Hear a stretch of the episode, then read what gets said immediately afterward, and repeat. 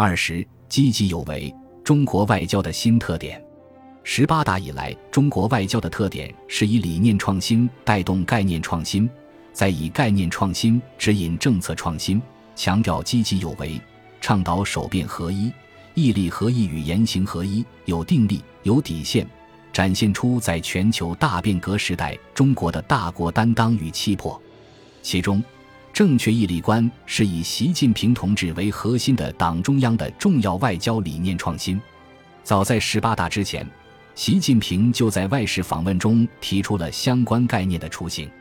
新一届中央领导集体就职以后，习近平先后多次在会议上和访问中做出了相关论述，如多与少取、先予后取、欢迎搭车等，并在中央外事工作会议上正式提出讲信义、重情义。扬正义、树道义，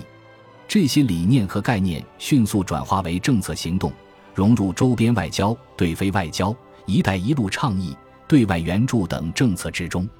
目前，理论和舆论界对相关政策的解读已经大量展开，但对正确义利观本身的研究尚不多。正确义利观并非简单的政治宣言，